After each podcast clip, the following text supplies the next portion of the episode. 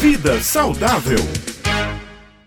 Olá, ouvintes do Jornal Estadual. Aqui é o Dr. Alan Lúcio, junto com vocês para mais uma edição da nossa coluna Vida Saudável. Agora, no início do mês de março, mais precisamente no dia 8, nós comemoramos o Dia Internacional das Mulheres. E a nossa edição de hoje é dedicada a você, mulher, que está em busca de uma saúde, uma saúde boa, da longevidade que tanto se fala atualmente. Vejam só, toda mulher, principalmente depois da menstruação, ela precisa fazer exames periódicos em prol da promoção da saúde. Que exames seriam esses? Até mais ou menos os 40 anos, aquela rotina de uma vez ao ano ir ao ginecologista, e aí os exames de sangue rotineiros para avaliar a, a, saúde hormonal, tireoide, vitamina D, anemia, tudo isso, fora também o famoso citológico, que é interessante para todas as mulheres que já tenham vida sexual ativa. A partir dos 40, entra um precioso exame para a saúde da mulher, a mamografia. Se nós olharmos as diretrizes do SUS, o SUS preconiza a mamografia a partir dos 50. Entretanto, a maioria das sociedades internacionais de saúde da mulher, as sociedades internacionais de ginecologia, elas preconizam a idade de 40 anos para se iniciar a mamografia. Obviamente que o SUS ela, ele preconiza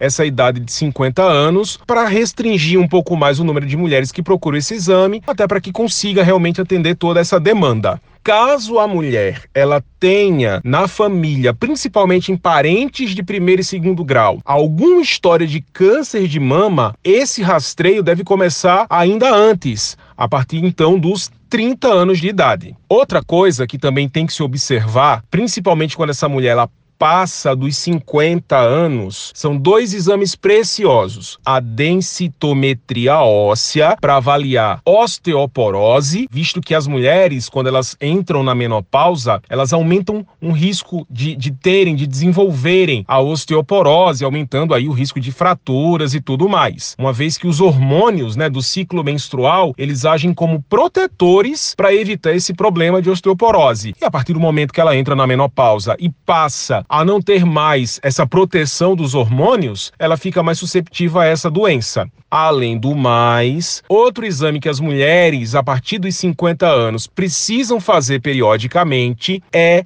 a colonoscopia, tá? Um exame que avalia o câncer, a possível presença do câncer coloretal, tá? É um exame que precisa ser feito periodicamente pelas mulheres para descobrir essas lesões o mais cedo possível para que o tratamento seja o mais eficaz possível também. Óbvio que se Deus quiser com a cura. Então toda mulher a partir dos 50 deve acrescentar na sua rotina de exames esses dois: a densitometria óssea e a colonoscopia. E eu deixo aqui a recomendação, minhas queridas amigas. Procurem sempre o seu médico, a sua ginecologista, seu ginecologista, façam exames periódicos. Eu sei que a rotina da mulher é grande, eu sei que vocês atribuem sobre si várias tarefas, mas o autocuidado tem que ser primordial acima de qualquer outra coisa. Parabéns, mulheres. Que Deus abençoe todas vocês, que Deus dê muita luz para que vocês continuem sendo as grandes estrelas da nossa sociedade. Um grande abraço.